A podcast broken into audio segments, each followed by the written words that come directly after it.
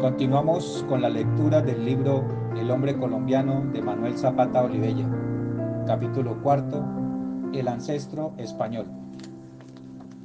Nuestra ascendencia europea recoge el más rico mestizaje de Occidente, la península ibérica, entre la plataforma continental africana y europea y paso forzoso entre el Atlántico y el Mediterráneo desde los tiempos más primitivos del hombre. Se constituyó en puente y asiento de las más variadas culturas Existen dudas acerca del cuál fue el pueblo autóctono español, pese a que las cuevas de Altamira dan testimonio de que el hombre ya habitaba la península en el período magdaleniense. Se tienen indicios ciertos de que mil años antes de Cristo, en los territorios que, se extienden desde el sur de Cataluña hasta los que fueron las Galias, Francia, vivían en los Cantabro Pirineos, pueblos de la oscura procedencia quienes son considerados como los primitivos peninsulares y los más directos ancestros de los vascos.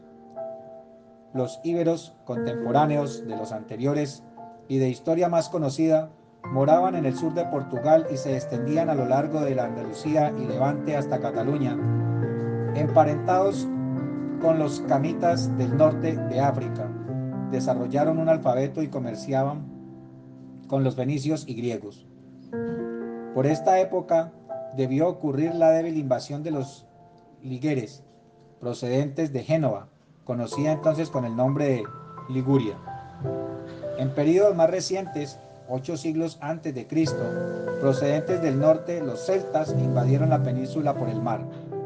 Después de asentarse sobre los Cantabro-Pirineos, se expandieron por el norte y centro, mezclándose con los iberios y asimilando su lengua y alfabeto. Simultáneamente, 750 años antes de Jesucristo, aparecen en el sur los testigos, los tartesios, que ya poseían una escritura aún no descifrada y a quienes se debe importarles importantes aportes culturales por las relaciones estrechas con los fenicios. Las invasiones y establecimientos coloniales se suceden y se superponen griegos, fenicios y cartagineses enriquecen el estrato celtíbero en el año 218 a.C. En Ampurias, Cataluña, tiene lugar el primer desembarco romano efectuado por Neón Escipión. Los nuevos invasores guerrean contra fenicios y cartagineses hasta la derrota de Viriato, guerrillero celtíbero que se defendía la orilla occidental del Ebro. La península llamada Hispania durante ocho siglos quedará reducida a colonia romana. Las invasiones bárbaras comienzan en el 409 y se, prolongarán hasta el último tercio del siglo VI.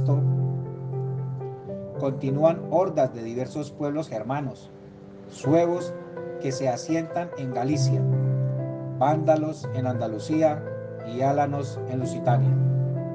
En el 411 penetran por Cataluña otras oleadas bárbaras, los ostrogodos y visigodos, que habían recibido influencias de los romanos, de quienes fueron sus confederados. La dominación visigoda que se prolonga hasta la muerte del rey Rodrigo 711 logra la unidad cristiana la fusión de razas, lo que permite que los celtíberos se impregnen de germanías. En el año 710, los árabes invaden la península dando comienzo a un nuevo proceso de aculturación mestiza que se prolongará igual que la dominación romana por ocho siglos.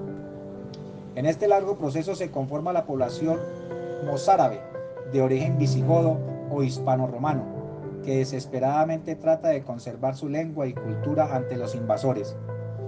Las migraciones árabes sobre la península se acrecientan a todo lo largo de los siglos VIII y IX, verificándose un mestizaje por misegnación y concubinato.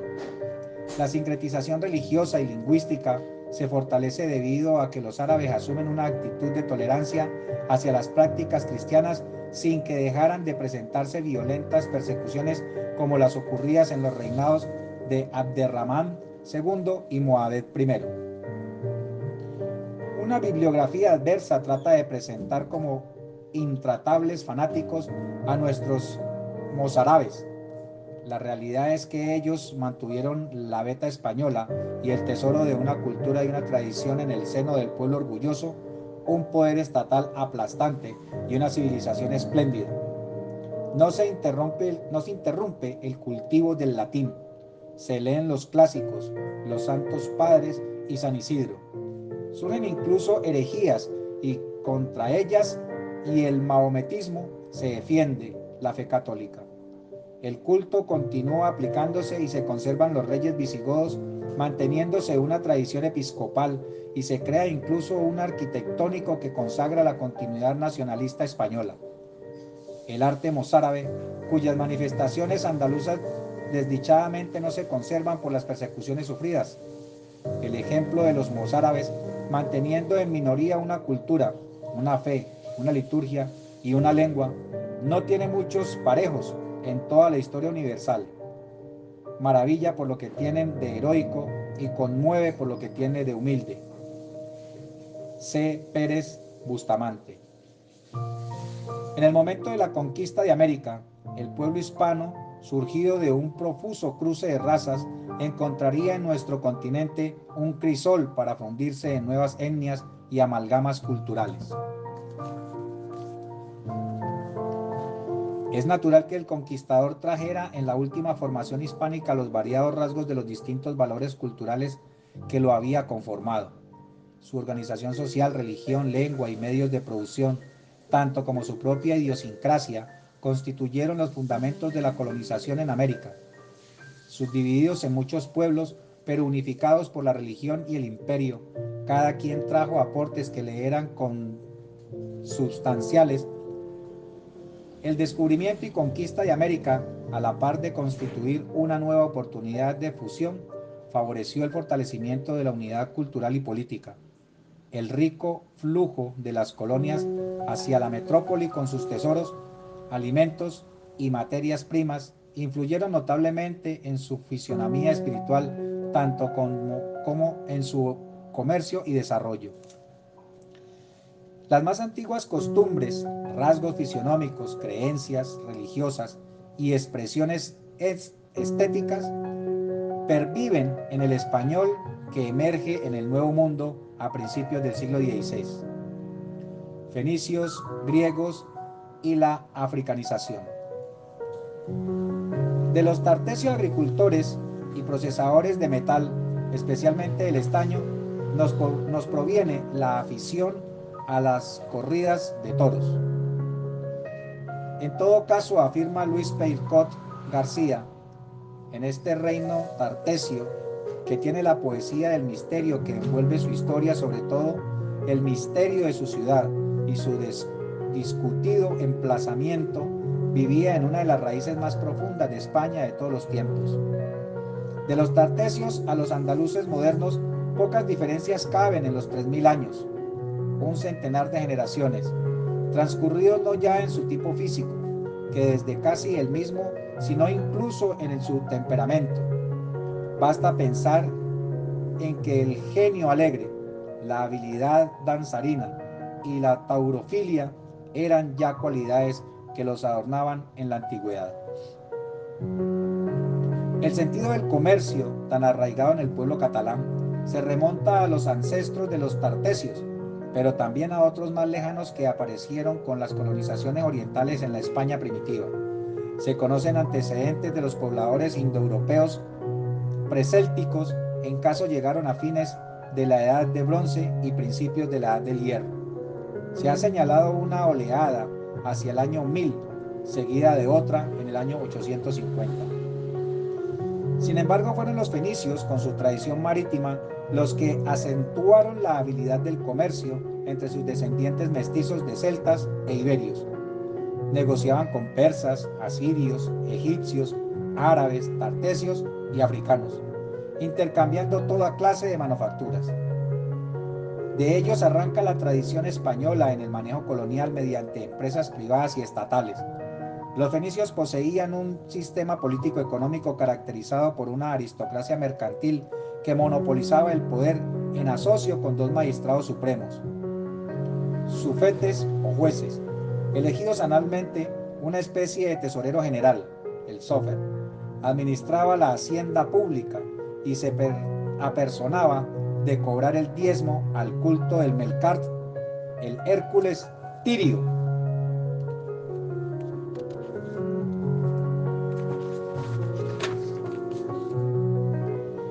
Si agregamos que iniciaron el tráfico de esclavos con prisioneros de guerra, podemos encontrar antecedentes muy concretos de muchos elementos característicos de la colonización española en América. La presencia de la cultura griega en la península fue muy notoria. En un comienzo se limitó a los intercambios comerciales establecidos con la colonia fosense de Masalia, Marsella, en el sur de Francia. Más tarde se intercambió, más tarde se incrementó en forma directa al fundarse en el propio territorio peninsular las colonias de Ampurias, Alicante y Benidorm. Entiende Bosch Gimpera que el establecimiento de las colonias griegas de Mainaque y Hemeroscopión al sur y sudeste de España debió ser una importante capital para la cultura ibérica, que asimiló numerosos elementos griegos que llegaron hasta ella por medio de dichas colonias y que, cruzando esta influencia con otros menos poderosos, como los fenicios cartaginesa, supo fundirlas todas, dando a sus productos un mercado de carácter personal, es indudable que todas las civilizaciones de Europa bárbara en las que influyeron las culturas clásicas, la ibérica es la que llegó a un mayor perfección. ¿Acaso esto último y la fidelidad con que las influencias griegas fueron asimiladas es debido a que, de modo distinto de lo que tuvo lugar en otros sitios, Francia por ejemplo, en España las influencias griegas cayeron sobre un suelo casi virgen, pues entonces no existía aquí ninguna otra civilización de nivel apreciable, por cuyo motivo la semilla griega fructificó sin obstáculo alguno. Sin embargo, como advierte García Bellido, la influencia verdaderamente profunda sobre el arte ibérico es el arte romano. C. Pérez Bustamante. Los cartagineses que interrumpían el comercio griego con sus naves desembarcaban en la península con el firme propósito de impulsarlos de expulsarlos y adueñarse de sus ricos yacimientos mineros, establecidos en Ibiza. Estratégicamente amenazan el comercio de griegos y tartesios. La larga permanencia púnica en la península del 654 al 202 a.C. permite a los iberios familiarizarse con la explotación de minas de plata, cobre y plomo, conocimiento que aplicarán especialmente al aurífero, en México y Perú. Los cartagineses desarrollaron varios cultivos agrícolas, entre los cuales el esparto, que, que originara la artesanía de fibras vegetales cuya tradición vendrá a encontrarse con las variedades de los indígenas de América y África. La industria pesquera cobró impulso, haciéndose famoso el uso de salsamentaria derivada de mariscos, como el garón, confeccionada con intestinos y partes blandas de los grandes peces. Sin llegar a ser grandes ceramistas, los cartagineses y fenicios con el aprovechamiento y sistematización del estilo asirios, egipcios, griegos, cretenses y celtíberos facilitaron el nacimiento de un arte genuinamente español. La España primitiva. Los acervos culturales de los destinos, distintos pueblos mencionados, producto de invasiones y mestizajes, conformaron el subtracto étnico y cultural de la España primitiva. La organización esclavista, basada en la división de clases, libres, plebe y nobleza, se sustentaba en la familia monógama y patriarcal. La gentilitas, conformada por familiares de un tronco común, varias gentilitas constituían la tribu. Basamento de la unidad política, la forma de gobierno variaba entre las distintas tribus. Monarquía hereditaria, aristocracia con un Consejo Supremo inamovible, asamblea de notables, los senatus, y populares, los concilios, formados por delegados del pueblo. En general eran tribus guerreras y constituyeron siempre un rico aprovisionamiento de, de mercenarios para los invasores en pugna, distinguiéndose por la fidelidad, nobleza, arrogancia y desprecio por la muerte. En la defensa de su suelo patrio se mostraban feroces, especialmente los cántabros y austeros, de quienes se afirma que las mujeres daban muerte a los hijos para que no cayeran en poder de los romanos. La religión ocupaba un lugar preeminente en su vida social, lo que se confirma por abundancia de estatuas y santuarios arqueológicos. Adoraban el sol y la luna. En el plenilunio danzaban toda la noche y probablemente practicaban sacrificios humanos. La romantización. La romanización. La romanización tiene que entenderse no solo como una simple imposición de valores por parte del conquistador, sino por la amalgama de cultura a la que constituyeron las uniones sexuales entre los ciudadanos romanos y los indígenas. El régimen colonial fue, desde luego, esclavista, aunque se dieran casos aislados en los cuales se proclamara la igualdad ciudadana entre conquistadores y sometidos. Se distinguían tres clases libres, semilibres y esclavos. A los primeros pertenecían los ciudadanos romanos, los latinos y los peregrinos. La clase poderosa estaba conformada por los terratenientes romanos y de provincia, representada por el partido aristocrático y por el Senado, sanatores. La plebe se subdividía en urbana y rústica o campesina. Sobre esta última recaían los impuestos y contribuciones esclavistas. La plebe urbana, organizada en colegia o gremios, se dedicaba a la confección de artesanías y distintos oficios. Entre los semilibres figuraban los colonos, sujetos a la tierra como objetos naturales, sin derecho a ausentarse de ella. Había distintas categorías, pero su ascenso cualquiera que fuese, dependía de la habilidad de someter a otros a la explotación esclavista o a la exoneración de impuestos. Los esclavos privados de derecho, carentes de personalidad y voluntad, meras cosas, la res mancipi, pertenecían a sus dueños. Generalmente se les destinaba a las faenas del campo o servicios domésticos, exceptuándose aquellos que por sus conocimientos se les dedicaba a oficios de copistas, pedagogos, secretarios, médicos, etc.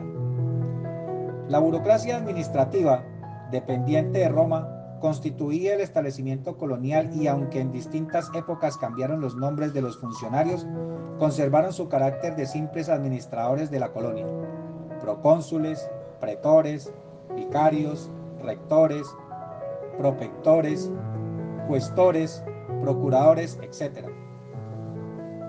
Las demarcaciones territoriales y políticas correspondían a municipalidades, diócesis, conventos jurídicos. Las ciudades se caracterizaban por ser tipo indígena y romano. Las primeras variaban en, en consideración y categoría según la mayor o menor resistencia presentada a los conquistadores. Estipandarias, sometidas a tributos, aunque mantenían su administración autónoma, federadas al imperio, excluidas de pagar impuestos y con autorización para acuñar monedas. Las ciudades no federadas podían ser inmunes, sin la obligación de pagar impuestos, pero sujetas a ciertas contribuciones. Para la administración pública existían asambleas de diputados de las ciudades que se reunían todos los años en la capital de la provincia y examinaban las cuentas, asistían a las fiestas y confeccionaban los presupuestos para el culto en el templo dedicado al emperador. Con el afianzamiento del coloniaje, la plebe pierde derechos al privársele de intervenir en la administración ciudadana y queda adscrita a sus colegias o gremios, de los cuales no se puede salir. Los magistrados no son nombrados por comicios, sino por la curia, a propuesta de los salientes.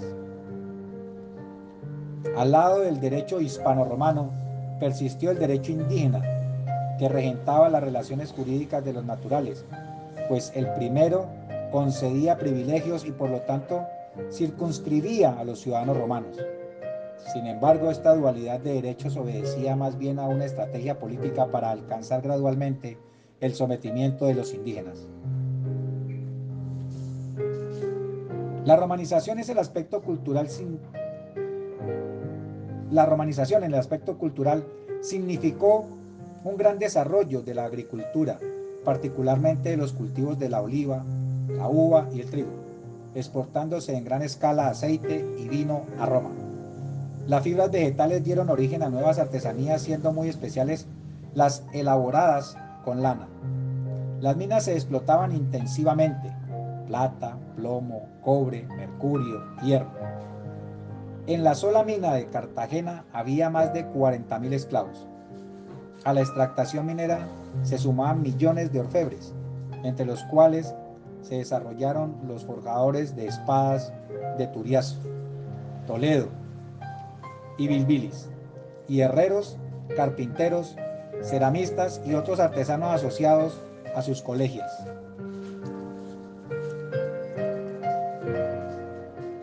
La religión se encontró al culto oficial del Estado que imponía la adoración a la diosa Roma, a los emperadores y a la triada del Capitolio, Júpiter, Juno, Minerva, con su larga lista de las deidades del politeísmo clásico grecorromano, Vesta, Marte, Mercurio, Apolo, Diana, Neptuno, Baco, etc. Además se veneraba a divinidades abstractas como la victoria augusta, la paz perpetua, la libertad, la juventud. Debido a la influencia oriental sobre el imperio también se introdujeron los cultos a Isis, Serapes, Serapis, Cibeles, Mitra y otros.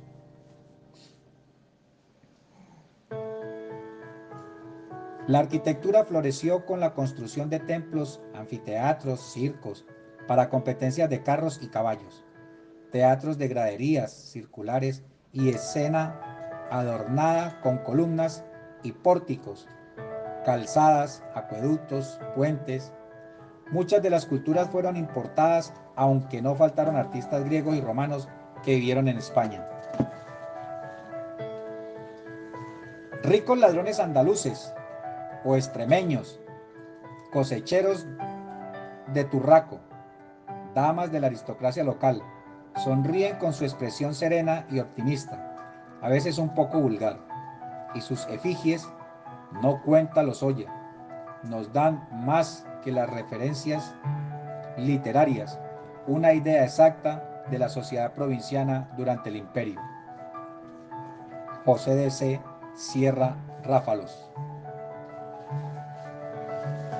La forma esclavistas de la sociedad romana impuesta en Hispania trazaron muchos de los rasgos colonizadores empleados más tarde por España en América.